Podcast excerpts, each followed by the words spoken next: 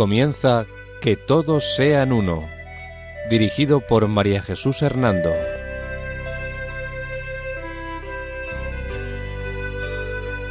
Buenas tardes, queridos oyentes de Radio María, y feliz año para todos. Con el inicio de este nuevo año, bajo la protección de María, un domingo más, volvemos a estar con ustedes en este programa titulado Que todos sean uno. La dirección del programa corre a cargo de María Jesús Hernando. Y a mi lado tengo como colaborador a Eduardo Ángel Quilés. Buenas tardes y feliz año, queridos oyentes.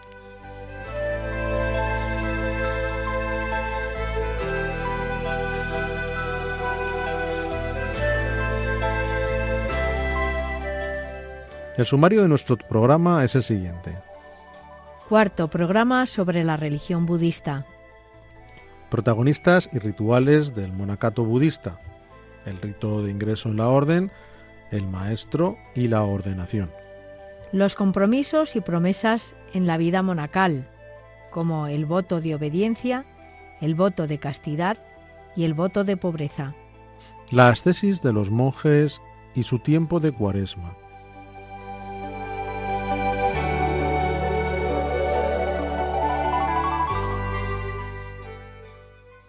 Antes de iniciar nuestro programa, vamos a señalar algunas de las fuentes o autores en los que nos hemos basado para hablar sobre la religión budista. Los libros Agutara Nikaya del Sutra Pitaka, Bhagavad Gita y el Dharmapada. También en autores como Anesaki, Conce, Dumoulin, Eliot, Lamotte, Nakamura, Raymond Panikar, Jesús López Gay, Henry de Libac y María Jesús Hernando. Gracias, María Jesús, por señalar los autores en los que te basas para hablar sobre el budismo. Antes de seguir, si te parece bien, ¿nos podrías dar unos breves retazos sobre esta religión? Claro que sí, Eduardo. Recordamos antes de iniciar las temáticas sobre el budismo de este programa que la aparición de esta religión fundada por Siddhartha Gautama príncipe perteneciente a la primera casta de la religión hinduista y que debido a la iluminación que obtuvo comenzó a llamarse Buda, término sánscrito que significa quien ha despertado o ha sido iluminado, fue alrededor del año 530 a.C. La aparición de esta religión tuvo lugar al norte de la India, en la región de Nepal, cerca de Benares, que actualmente es un sitio sagrado de peregrinación budista. También recordamos que en los programas anteriores nos has hablado sobre el fundador del budismo, que era el príncipe Siddhartha Gautama, y de cómo llegó a ese estado de budeidad o de iluminación.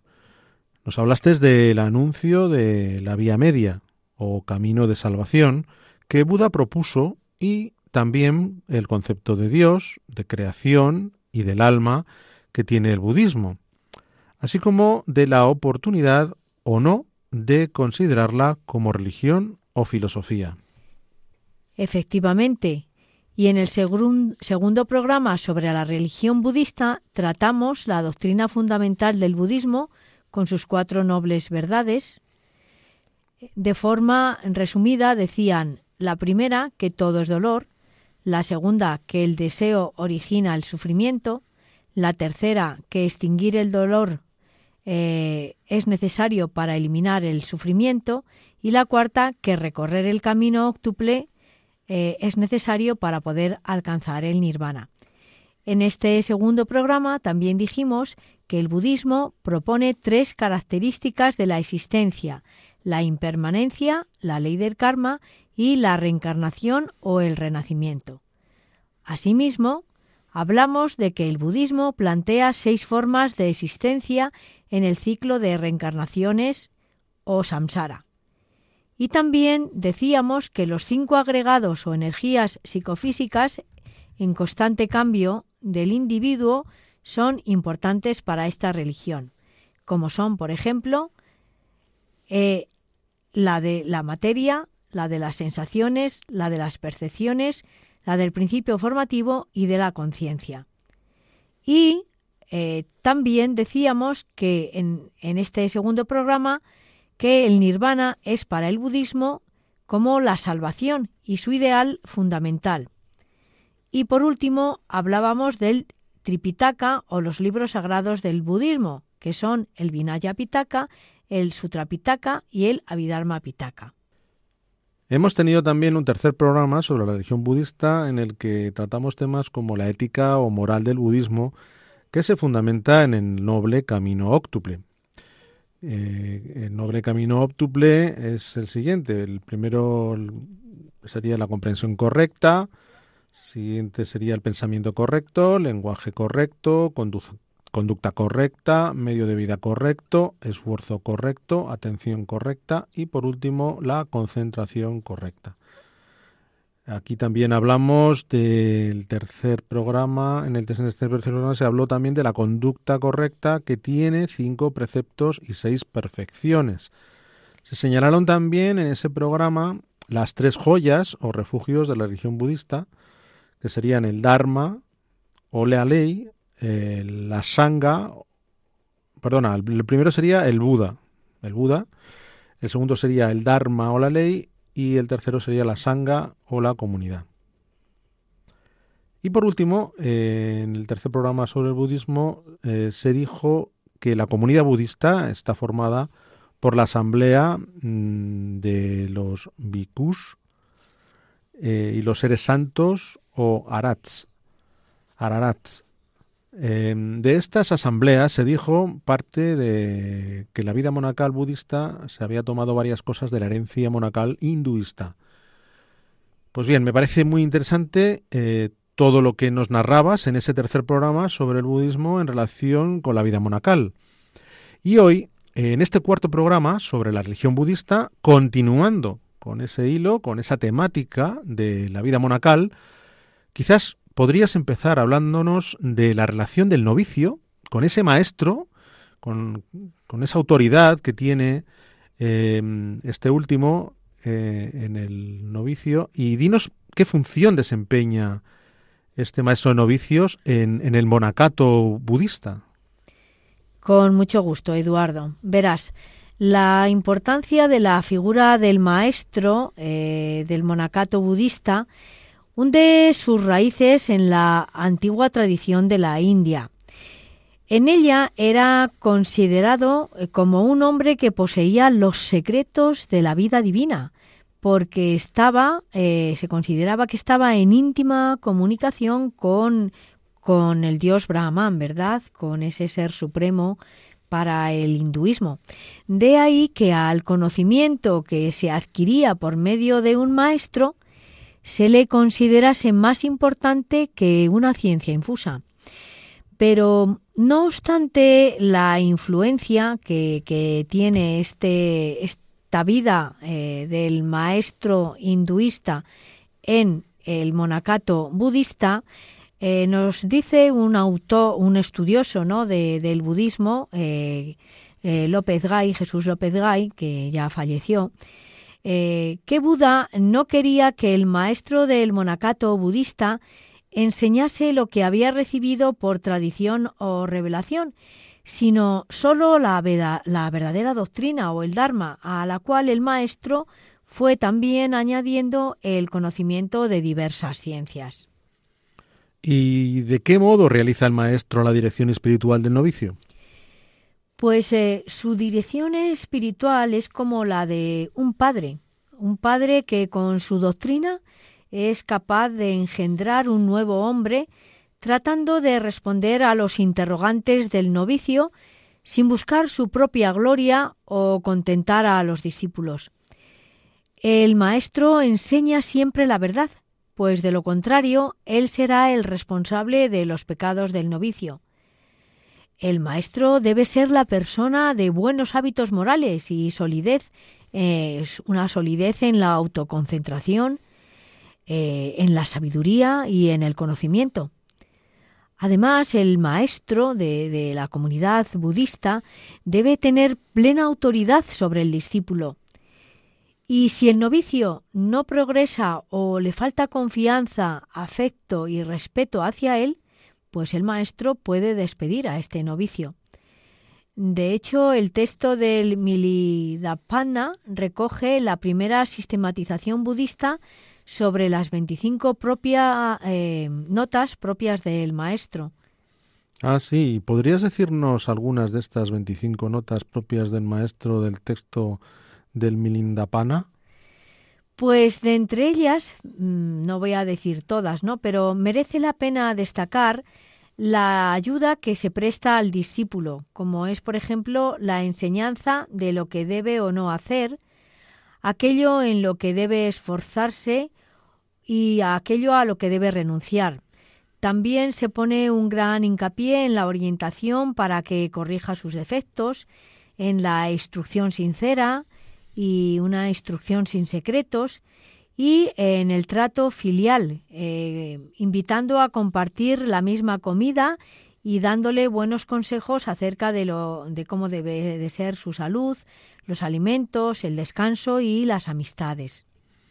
Y una vez que termina la etapa del noviciado, ¿cómo es la liturgia de la ordenación en el monacato budista? Esta liturgia propia de la ordenación, teniendo presentes muchos aspectos de, de, nuevo de la tradición védica, de la tradición hinduista, donde existía un, reto, un rito de consagración que tenía como fin regenerar a quien debía actuar en la ejecución de un sacrificio, constaba de elementos como cortarse el pelo, realizar un baño de purificación y ungir a la persona y muchos otros aspectos. Bajo esta influencia védica, el rito de ordenación que, que Buda recoge y, que lleva a cabo, eh, pues eh, va también a tener eh, algo natural y se divide en tres partes y toma aspectos que no tenía el hinduismo. Estas tres partes van a ser la admisión del novicio, el rito de consagración y la aceptación de los preceptos propios de un bodhisattva. Todos ellos simbolizan los tres eh, estadios ideales mm, de, una vida espiritual adecuada. ¿Y a qué edad se le permite al novicio hacer esta ordenación en la orden? Pues para poder ordenarse en la orden debe de tener ya 20 años y haberse formado en la orden, es decir, haber hecho una etapa previa de postulantado y noviciado durante cinco y ser considerado apto por el maestro. Y con este gesto, eh, en el cual el maestro destaca la aptitud del novicio, pues comienza esa nueva y auténtica vida monacal. Y dinos, María Jesús, ¿existe alguna fórmula de ordenación en el budismo? Eh, claro que sí, y además es eh, curiosa y nos recuerda también a algunas cosas de la tradición cristiana. En esta fórmula, eh, pues se comienza realizando una profesión de fe en la que el novicio dice así: Tomo refugio en Buda, en la doctrina y en la orden. Después viene la respuesta de la comunidad al candidato heredada de la doctrina y ritos que fijó Buda. Y esta respuesta de la comunidad se hace a través de un silencio, primero, y una vez que pasa este silencio, se rasura la cabeza del candidato y se le entrega un hábito. ¿Y cuál es el significado profundo de esta ordenación? Pues eh, verás, Eduardo, la ordenación en el monacato budista es concebida como un nuevo nacimiento, un nuevo nacimiento que implica la muerte a la existencia profana y permite la adquisición de un estado de existencia superior, acompañado de una sabiduría iluminante, ¿no? De ahí también que este rito no pueda concebirse como un conjunto de simples gestos de iniciación, sino realmente como un símbolo mm, soteriológico, es decir, con un, con un significado salvador, a través del cual el monje entra a formar parte de una obra común de salvación universal. ¿Y este rito de ordenación es igual en todas las ramas del budismo? No, no es igual en todas, pero esto te lo contaré más despacio después de hacer una pequeña pausa musical.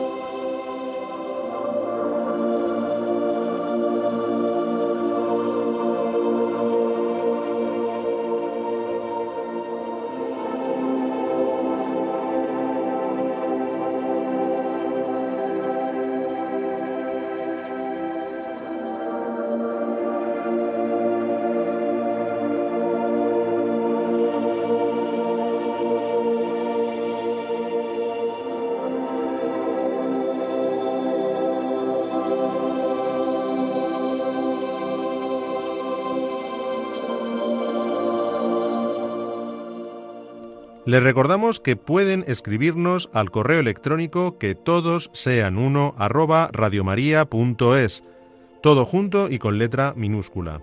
Repetimos, que todos sean uno arroba radiomaria.es.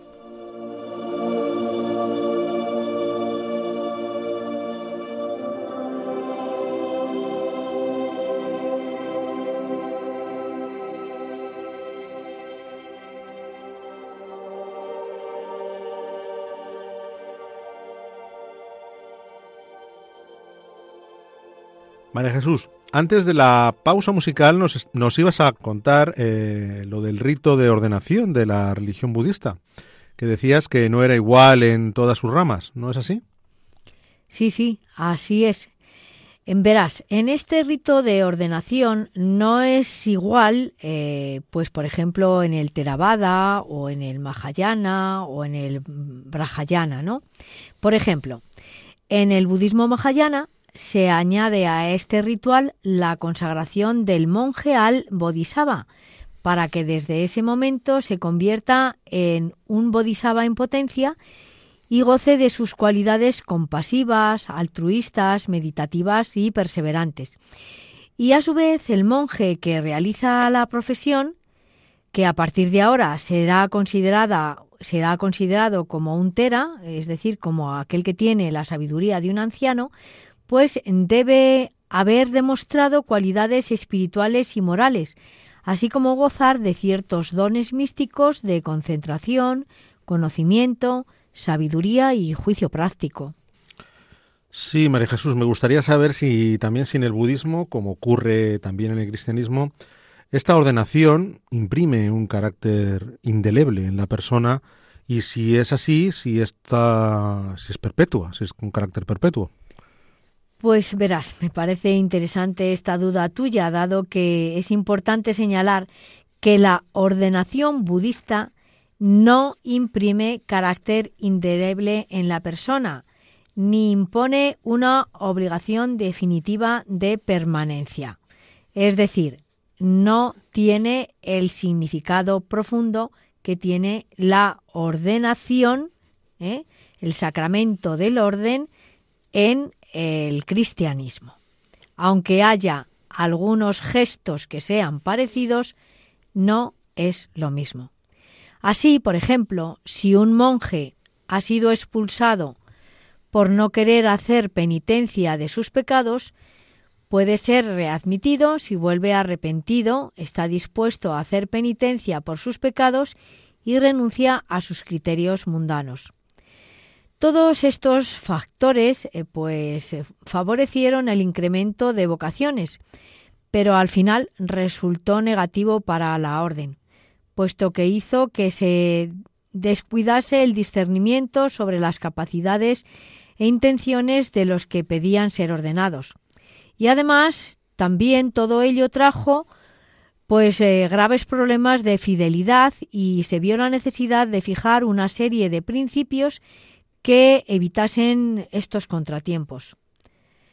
A su vez, este hecho hizo que desde ese momento a los nuevos candidatos se les exigiera un examen riguroso acerca de su libertad física y moral, así como de sus enfermedades y deudas económicas que podían tener. Y asimismo también eh, es extraño que Buda no reprochase una práctica muy dolorosa y perjudicial para la salud y que algunos de sus monjes realizaban en el rito de la ordenación. ¿Y sabes en qué consistía esta, este rito? No, por favor, dinos, dinos. Pues verás, consistía en poner carbones ardiendo en la cabeza afeitada del ordenando para que quedase marcado para siempre el compromiso en su cabeza. Ciertamente es agresiva esta práctica ritual. Ahora mm, me gustaría que nos explicaras los compromisos y medios que favorecen la vida de entrega de los monjes una vez que han hecho su ordenación. Con mucho gusto te hablaré de ello, Eduardo. Pues mira, em, realizado el rito de ordenación, el monje budista, a través de la vida en común, desea asemejar su existencia a la de su fundador, a la de Buda, y por ello se compromete con unos votos y busca los lugares y los medios que puedan favorecerlo. Los compromisos más importantes eh, son los votos de obediencia, castidad y pobreza. En un principio, el novicio estos votos los proclamaba ante la persona de Buda, pero cuando Buda falleció, pues eh, ya entonces los hacía delante de su imagen, ya que pues se, cree y se considera que mm, es Buda, ¿no? El que asegura la fidelidad a la promesa que se hace. Sí, nos has dicho que hace tres votos, ¿no? Y que el primero es el de obediencia. Por favor, dinos en qué consiste exactamente este voto para el monje budista. Pues respecto de este voto de obediencia hemos de decir que en los inicios del budismo el bienaventurado se negó a poner superiores en las comunidades, el, denominado en sánscrito eh, sangha, ¿no? puesto que consideraba Buda que la doctrina debía ocupar el lugar del superior y ser la luz de cada monje y el refugio y apoyo de la orden. Y por lo tanto, Buda consideraba que todos debían ser iguales y sólo los ancianos eh, eran considerados eh, dignos de imitar. Ciertamente mm, resulta extraña esta actitud tajante que tuvo el iluminado, dado que esa era una costumbre mm, pues corriente en los ascetas contemporáneos. Pero el motivo de este sistema acéfalo quizá puede encontrarse en que, estando ausente un Dios persona a quien entregarse y servir en la vida religiosa, pues no se necesita tampoco la figura de una persona que represente a ese Dios en la tierra. Lo cierto es que la falta de un guía central y de una doctrina obligatoria para todos engendró aspectos negativos como fueron la desunión y la decadencia del monacato. Sí, María Jesús. Y además de esa desunión y decadencia de la que nos hablas, ¿qué otras consecuencias trajo esa ausencia de jerarquía en el monacato? Pues eh, la ausencia de, esta, de estos superiores ¿no? en las comunidades budistas eh, hará que se pase de una estructura monárquica que existía mientras vivía Buda a un sistema complicado de repúblicas que se basaban en el sufragio universal, donde no siempre resultaba fácil resolver los problemas que ocasionaban la diversidad de opiniones. Este ideal de monasterios democráticos que se regían con plena libertad de opinión e interpretación y donde era la asamblea en lugar del superior la que tomaba la decisión final, pues carecía de la verdadera dimensión de la obediencia. Y de hecho, cuando el monacato budista comenzó a ser controlado por los gobiernos, los reyes y jefes de Estado ordenaron a las comunidades que nombraran superiores que facilitaran el control de esa vida cenobítica. Claro. Y esas comunidades de monjes llevaron a cabo estas ordenanzas que venían por parte de los gobiernos. Sí, sí, sí que lo hicieron y de hecho así, así es como el superior eh, comenzó a ser elegido en los actos comunitarios y a ser considerado el apoyo e impulsor de la unidad comunitaria. Por su parte, el superior debía mantener una moral intachable y una gran franqueza al hablar, y además la importancia que adquirió su figura a partir de ese momento hizo también que se reprobase el deseo de, de, llegar a ocupar este cargo y que se considerara monje necio al que buscase dirigir la orden o ser el primero y ser alabado. Me parece muy interesante esto que nos dices de que se consideraba un monje necio al que buscase dirigir la orden así como ser el primero y el alabado. ¿Podrías ahora contarnos algo sobre el voto de castidad del monje budista? Cierto que sí. Eh, verás, eh, además, el voto de castidad pertenece a la esencia del monje y tiene un sentido místico. Y como fin eh, principal es el trato con las cosas divinas y con los dioses. De ahí que exija la renuncia a la vida sexual, la continencia del cuerpo y del corazón y la posesión de una condición sobrehumana y divina. Para conseguir la castidad perfecta, el monje debe huir de la vida mundana y de las ocasiones de peligro, especialmente del trato con las mujeres, y por eso a las mujeres no las puede dirigir palabras provocativas ni cogerlas de las manos, ni quedarse solo con ellas en un lugar. Para recordarle estas cautelas, en las paredes de muchos monasterios se encuentra un diálogo entre Buda y Ananda, el discípulo, uno de los primeros discípulos de Buda, era Ananda, avisándole de estos peligros. Te voy a leer lo que dice este escrito, que lo encontramos en el libro del Diga Nikaya. Abro comillas. ¿Cómo debemos comportarnos con la mujer? No mirarlas. ¿Y si debemos mirarlas? No hablarles. ¿Y si hay que hablarles? Entonces, controlarnos. Cierro comillas. María Jesús, pero este voto de castidad no es una especie de huida del mundo. Pues yo creo que no lo es.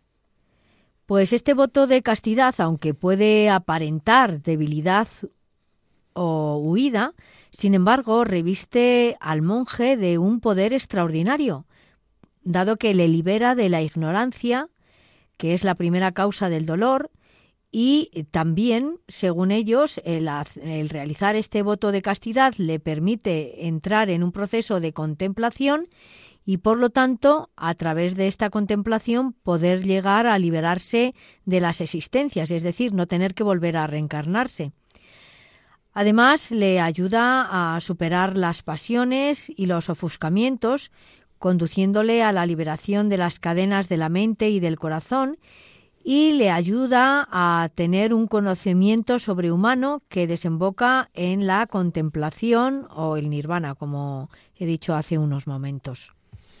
Nos decías que el tercer voto importante para el monje budista es el de la pobreza. Háblanos de él, por favor. Sí, verás, este voto y la virtud que exige su práctica ontológicamente corresponde al, sentido del vacío, ¿no? Es decir, la esencia de, este, de este voto es entrar como, como en una especie de vacío, ¿no? Y psicológicamente se entra en este vacío, dicen los budistas, olvidándose de, de uno mismo. Asimismo, su significado debe también buscarse a la luz de los cuatro pilares de la filosofía budista, es decir, las cuatro nobles verdades. La pobreza, por lo tanto, se enmarca en la tercera verdad o la extinción de la sed, ya que el origen de todos los males considera el budismo que es el deseo. El deseo de todo y el deseo de atesorar. Y a su vez es el origen de la mutabilidad y de la transmigración, es decir, de la reencarnación. ¿Y nos podrías decir algunos actos concretos de los monjes para practicar el voto de pobreza? Sí, claro. Además, me parece importante señalar que, no obstante este valor de la pobreza para los monjes, Buda no permitió en la práctica de esta virtud los extremos a los que se llegaba en la tradición hinduista. Extremos como, por ejemplo, mutilarse miembros del cuerpo, ir desnudos, vestirse solo con harapos u hojas de un árbol, ayunar durante quince días, mirar siempre hacia abajo, alimentarse solo de raíces, comer estiércol de vacas, arrancarse los cabellos, dormir sobre espinas o piedras, permanecer siempre en pie y bañarse con agua muy fría. Estos extremos que se practicaban en el hinduismo, Buda no permitió que se hicieran en eh, la práctica del voto de pobreza y ascesis del budismo. Pues María Jesús, me alegro de que Buda no permitiera esas exageraciones.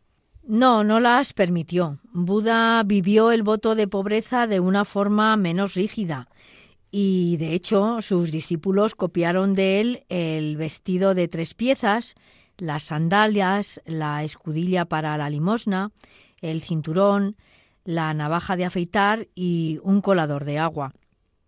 Y aunque también estos gestos exigían mortificación, Buda dejó muy claro que esta, esta, mortificación debe ser sólo un medio para alcanzar la salvación, puesto que lo importante es eh, el ascetismo interior ¿no? que la persona lleva. Y así daba también a entender que el corazón lucha contra las pasiones, pero el ascetismo exterior, si no se lleva con cautela, puede alejar de la perfección.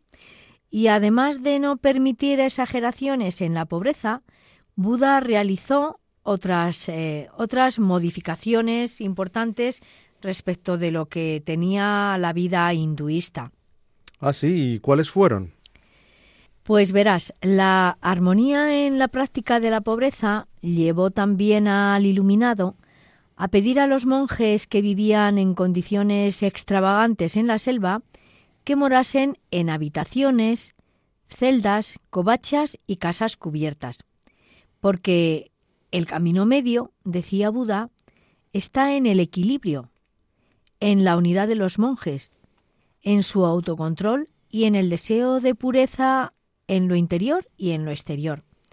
Y por consiguiente, es interesante comprender que la práctica de la pobreza budista no deriva de una visión maniquea del mundo y de las cosas, sino del deseo de extinguir la sed y el dolor para poder alcanzar la liberación. ¿Y en esta pobreza tenía también lugar la mendicidad? Sí, sí, también estaba presente. Esta práctica de la ascesis se encuentra íntimamente unida al ejercicio de, de, la mendicidad. Los monjes que salen a pedir no pueden ir en grupo, aunque sí acompañados de otro monje. Tampoco pueden aceptar dinero o elegir la casa a donde llamar. Y cuando reciben comida solo pueden aceptar los alimentos que les permite su vigilia, como son arroz hervido, carne y pescado de animales no prohibidos. Y también fruta que no tenga semillas, bebidas hechas con arroz y aceite y harina. Después de la postulación deben llevar todo al monasterio para compartirlo con la comunidad antes de que se ponga el sol. Y si un monje era infiel a este voto de pobreza, ¿qué, qué ocurría? ¿Qué le pasaba? ¿Qué le hacían? Pues fíjate, las consecuencias de esta infidelidad a la práctica de la pobreza por parte de si existía por parte de algún monje tuvo como resultado eh, la celebración del, del segundo concilio budista. En él, en este concilio, se tuvo que salir al paso de algunas concesiones que estaban provocando bastante relajación e iban en contra de la pobreza que había marcado Buda. De todo ello se puede destacar la abundante riqueza que se generaba por las dotes y las rentas de los numerosos monjes, hasta el punto de que el superior era venerado por los nobles. La suntuosidad fue también provocada por las donaciones de los ricos, los estipendios por realizar ritos mágicos y la administración comercial y bancaria que llegaron a llevar algunos monjes. ¿Y por los actos litúrgicos no se enriquecían los monjes? Sí, sí, también por las celebraciones de la liturgia se enriquecían. Especialmente lo hacían a través de las ceremonias fúnebres. En estas, los monjes, para engordar sus arcas, además de las oraciones por los difuntos, se valían de la creencia en que también durante la vida terrena debían realizarse rituales mágicos para prepararse a la vida de ultratumba y además se hacía un gran negocio con las cédulas escritas que para alejar al diablo introducían en la tumba eh, de la persona que fallecía. ¿Y en este ambiente de riqueza los monjes seguían practicando la mendicidad? Pues como puedes imaginarte, Eduardo, esta acumulación de bienes hizo también que en muchos lugares los monjes dejasen de pedir limosna y comenzasen a vestir con lujo y se introdujesen en la política. Junto a ello, muchos monasterios se convirtieron en centros de estudio para formar a las grandes figuras a nivel cultural y político. Y algunos monjes llegaron a aliarse con movimientos políticos, motivo por el cual también algunos gobiernos comenzaron a intervenir en la vida monástica controlando sus ordenaciones y nombrando a sus superiores. En definitiva, y por lo que puedo observar, María Jesús, la pobreza absoluta que Buda predicaba desapareció de muchos monasterios y la mendicidad en algunos lugares se convirtió en una prueba reservada solo para los novicios. Pues me parece importante la conclusión a la que has llegado, Eduardo. Y efectivamente así ocurrió en varios monasterios pero no en todos, también hay que decirlo. Y en la actualidad, ¿cómo está esta autoridad eh, instaurada en los monjes? Pues eso, si te parece, te lo contaré después de hacer una pausa musical.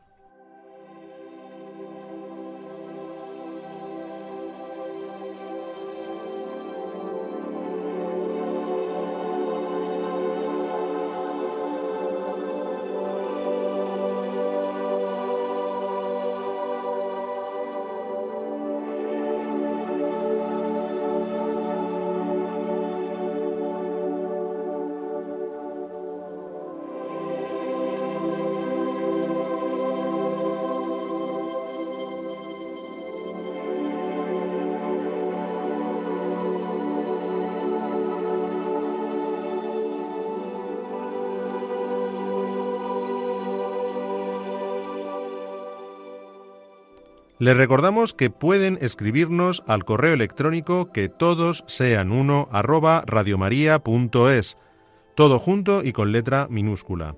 Repetimos, que todos sean uno arroba radiomaria.es.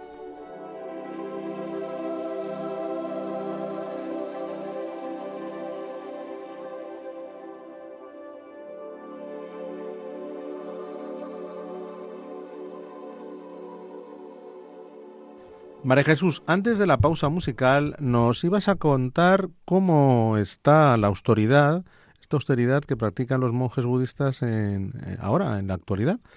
Em, por favor, cuéntanos un poco todo esto. Pues este itinerario de luces y sombras del que hemos hablado y, que ha sufrido el voto de pobreza budista a lo largo de la historia, se puede apreciar hoy en día no solo en las exageraciones que se están dando en algunos ascetas budistas, sino también en los problemas característicos de nuestra época, como lo es el de la secularización. Esto, mm, repito, eh, no quiere decir que ocurra en todos, eh, mm, en todas las comunidades de monjes budistas. Está ocurriendo en algunas, ¿no? Eh, esta secularización que también está perturbando ¿no?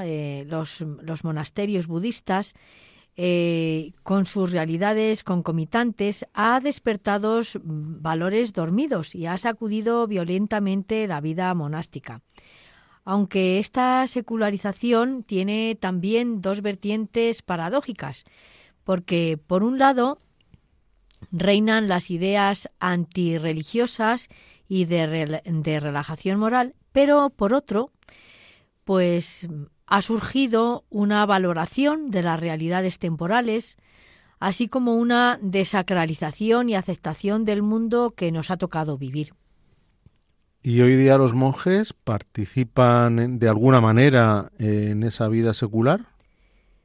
Algunos sí lo hacen a través de la colaboración con empresas de tipo social. Ha pasado la época de una tradición monástica pacífica donde todos admitían valores semejantes y comienza a surgir una crisis que obliga a buscar nuevos medios, la formación más profunda de los jóvenes, la colaboración con otros grupos budistas y la apertura a los problemas de nuestro mundo contemporáneo. ¿Y en lo político mm, también se han implicado? Efectivamente, algunos monjes también se han implicado eh, eh, en la tarea política y dada la ambivalencia que presenta la doctrina budista, se ha llegado en algunos países a buscar una justificación filosófica de la influencia de la doctrina marxista, diciendo que el hombre, tanto para el marxismo como para el budismo, es esclavo. Para el marxismo, esclavo de su propio sistema social y para el budismo de su propio karma. Se plantea además una semejanza entre ambas formas de pensar debido al sentido soteriológico de, las mismas, es decir, al sentido de salvación que tienen ambas, ¿no? En ambas se afirma eh, o se busca la liberación del hombre, eh, en esa filosofía que parecen tener, ¿no? La liberación del hombre y tienen como ideal la superación del sufrimiento. Por eso, a pesar de que en el budismo solo se anhela la huida del mundo, la práctica de la paciencia y de la compasión y la prohibición de matar a cualquier ser viviente, las teorías marxistas con, eh, con perspectivas bastante más amplias y diferentes han penetrado en la vida de algunos monjes y muchos de ellos han terminado involucrados en su ideología. ¿Y qué problemas crees que acarrea todo esto en la vida monacal? Pues a mi juicio, en la actualidad, quizá el ideal del monje mahayánico, es decir, de la, corriente mahayana, que aspiraba a ser bodhisattva, ha ido demasiado lejos. Eh, su deseo de cambio y de modernizarse, vistiéndose trajes occidentales y con estilo nuevo en las instalaciones de los monasterios para adaptarlos a la cultura de Occidente, pues em, puede estar provocando y alejando demasiado del verdadero ideal por el que se había optado, que era el altruismo del Bodhisattva, es decir, de, este eh, ser iluminado que renuncia a entrar en el nirvana para ayudar a los hombres a alcanzar la iluminación. Este es el Bodhisattva y su ideal. Sí, María Jesús, también en el sumario mm, recuerdo que nos decías que ibas a hablarnos de la cuaresma, de la cuaresma budista. Me parece muy interesante este tema. Por favor, dinos algo sobre ello. Con mucho gusto. Una vez que, hemos valorado los, los estos votos ¿no? de castidad, eh, pobreza y obediencia y su ascesis, pues mm, ciertamente también me parece apropiado que, veamos la práctica mm, o cómo se realizaba el retiro de los monjes, eh, tomado como un medio eh, apto para su perfección y, para alcanzar el nirvana, ¿no? para alcanzar ese ideal de salvación. Esta práctica eh, también nos encontramos de nuevo con que hunde sus raíces en, la India, en el hinduismo y en, el sistema védico. Allí el año ritual se dividía en tres periodos de cuatro meses cada uno. La luna llena de cada estación climatológica era la que marcaba la fiesta con su correspondiente sacrificio ritual y el comienzo de cada uno de esos periodos, verano, estación de monzones e invierno. Siguiendo esta tradición hindú, Buda dividió el año en dos temporadas, la época de peregrinación y la época del retiro. Durante los primeros nueve meses el monje sale a pedir limosna y a vagar por las selvas y los montes, y los tres meses restantes, coincidiendo precisamente con los monzones, es decir, con, las, con la época de lluvias abundantes y con la época de la luna de asada, dado que la vida errante por estas lluvias se hace imposible, pues entonces se retiran y permanecen en el monasterio. ¿Y qué objetivos tiene esta estabilidad en los monasterios?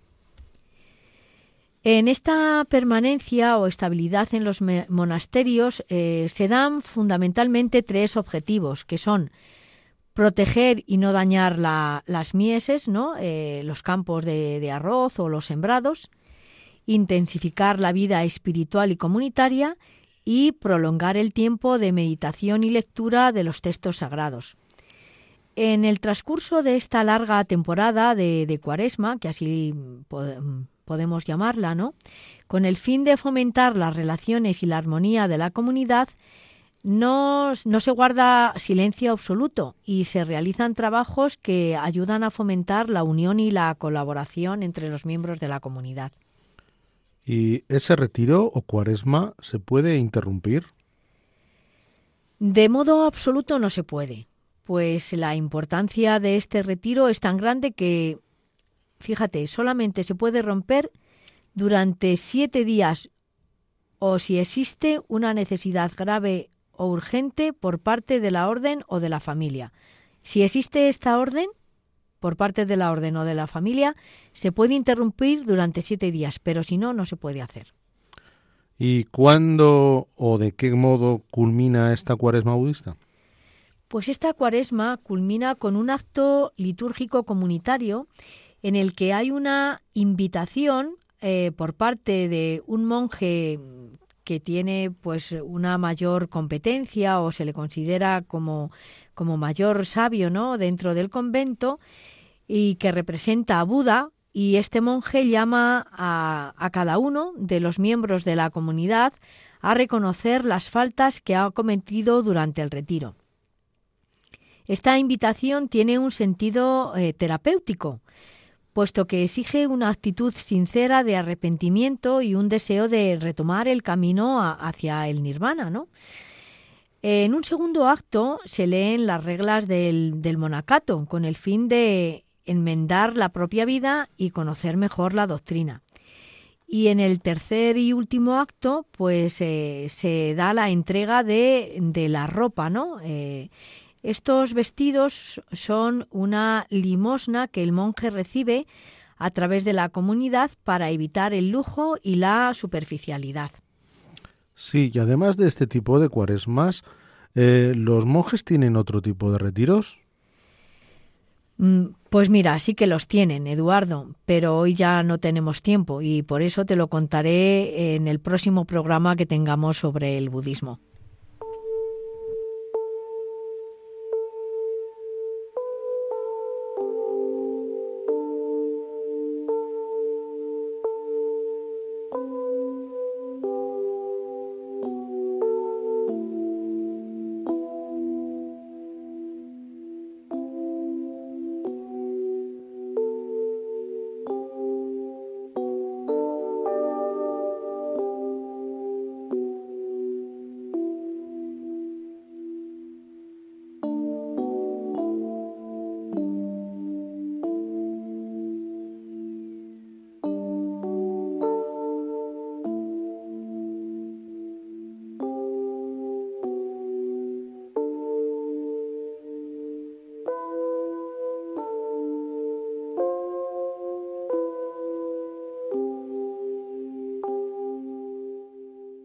Pueden volver a escuchar el programa en el podcast de nuestra web www.radiomaria.es. También pueden solicitarlo para recibirlo en casa pidiéndolo al teléfono 91 822 8010. Asimismo, a través de la web www.radiomaria.es barra inclinada pedidos guion medio de guion medio programas o por correo electrónico a la siguiente dirección pedidos de programas arroba radiomaria.es escrito todo junto y con letra minúscula.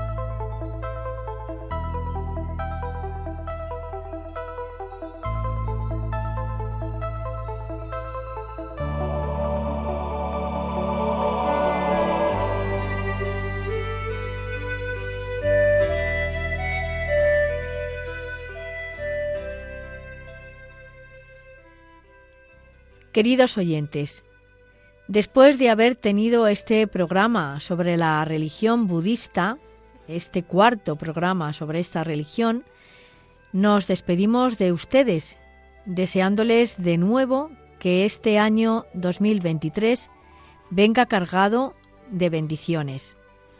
La dirección del programa ha corrido a cargo de María Jesús Hernando. Y a mi lado ha estado como colaborador Eduardo Ángel Quiles. Hasta dentro de 15 días, si Dios quiere. Que María nos guíe en nuestro caminar y en la búsqueda del diálogo ecuménico e interreligioso. Buenas tardes y gracias por escucharnos.